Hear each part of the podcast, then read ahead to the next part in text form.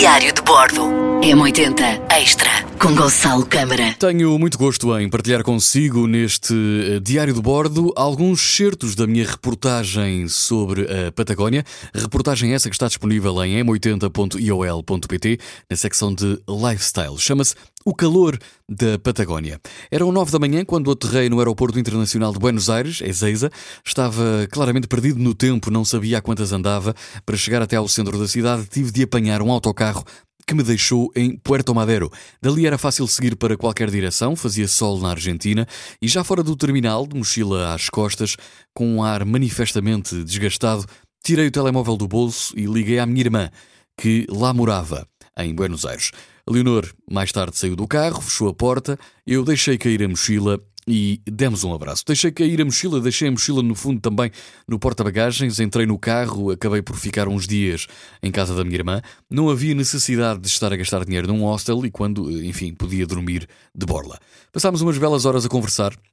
Foi bom este reencontro de irmãos e, eh, depois de conhecida a capital da Argentina, parti para Mendonça, onde, eh, no fundo, Estive a cavalo a percorrer todas as vinhas eh, nessa zona da Argentina, que depois, passados uns dias, me levaria até Santiago, de Santiago do Chile, neste caso, e de Mendonça até Santiago.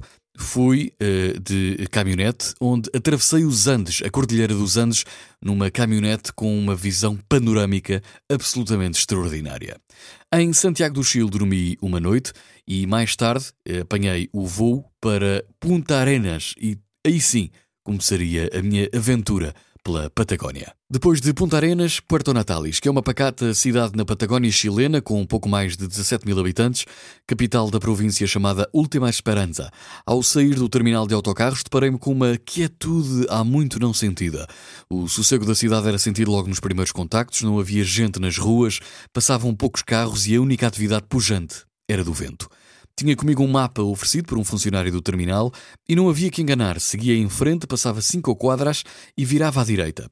No início da rua, iria encontrar o The Singing Lamb, um hostel onde fiquei a dormir três noites. Entrei, muito cansado e sem vontade de dizer muita coisa, pensando bem, tinha despertado ainda em Santiago naquela manhã, de madrugada, e encontrei duas simpáticas jovens chilenas que me acolheram com agrado. No dia seguinte eram sete da manhã quando uma van buzina do lado lá da rua do hostel. Da janela percebi que me vinham buscar. Saí, dei o meu nome e sentei-me. Era o último passageiro e dali ia seguir direto para as Torres del Paine. Só regressaria ao final da tarde, o vento estava enfurecido nesse dia, as nuvens apareciam e desapareciam com presteza, tal era a fúria. Encasacado e confortável, sentei-me no lugar à janela. Todo o caminho desde Porto Natales até à estrada, ou neste caso até à entrada que dá para o parque, era de cortar a respiração. Foi uma aventura extraordinária pela Patagónia chilena e também pela parte argentina. Toda ela descrita numa grande reportagem que está disponível em m80.iol.pt. Diário de Bordo M80 Extra com Gonçalo Câmara.